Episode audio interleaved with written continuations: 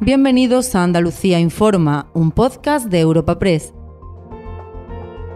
Hoy es 26 de enero y estas son algunas de las informaciones más destacadas en nuestra agencia.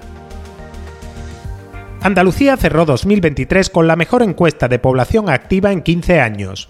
40.500 desempleados menos y 130.800 puestos de trabajo creados, con una tasa de paro que cae hasta el 17%, la menor cifra desde 2008, aunque sigue siendo la tercera peor en el conjunto de España. La comunidad alcanza un nuevo récord de ocupados con cerca de 3.400.000, aunque uno de cada 10 hogares andaluces sigue con todos sus miembros sin empleo. Los sindicatos valoran el descenso del paro en el último año, pero piden medidas frente al desempleo juvenil, y la patronal alerta contra reformas sin consenso que puedan lastrar el crecimiento.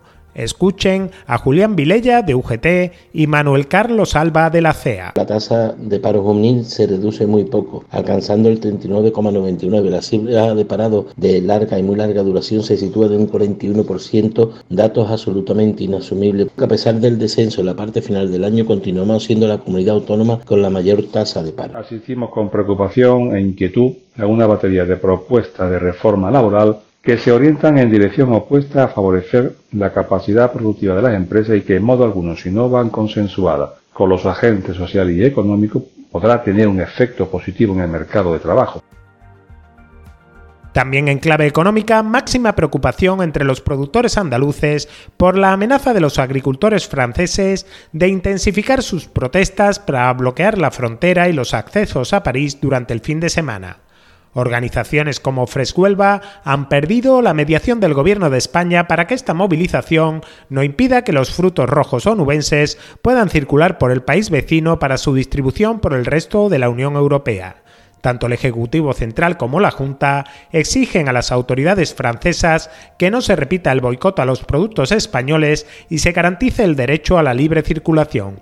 Escuchen a la vicepresidenta María Jesús Montero y a la consejera andaluza Carmen Crespo. Todo el Gobierno, el Ministerio de Exteriores, Agricultura, están siempre muy pendientes de la situación que se está produciendo. Decirle al homólogo francés de la agricultura Toda la libre circulación de mercancías es necesaria para hacer una buena Unión Europea y para dignificar lo que son los productos agrarios, que en la mayoría son agrarios, hay de otro tipo, que pasan por la frontera y que desde luego no ha lugar ningún tipo de vandalismo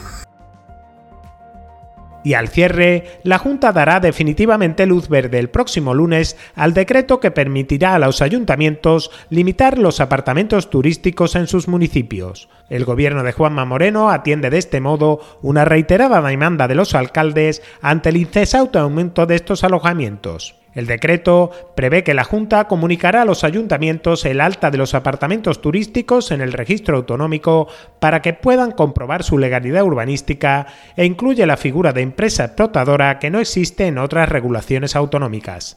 En cualquier caso, el consejero de Turismo, Arturo Bernal, niega que la nueva regulación responda a que Andalucía esté colapsada por el turismo. 35 millones de turistas no son una carga para Andalucía. Tenemos todavía margen de crecimiento. Lo que tenemos que hacer es gestionar bien la estacionalidad y gestionar bien eh, la, concentración que se produce en algunos momentos y en algunas, eh, y en algunas ciudades particularmente. ¿Eso que implica? Pues que un ayuntamiento con la suficiente fundamentación podrá limitar y que en determinadas áreas se puedan proliferar los, los eh, apartamentos turísticos. Pero quiero dejar claro que no ese es el principal problema de la gentrificación.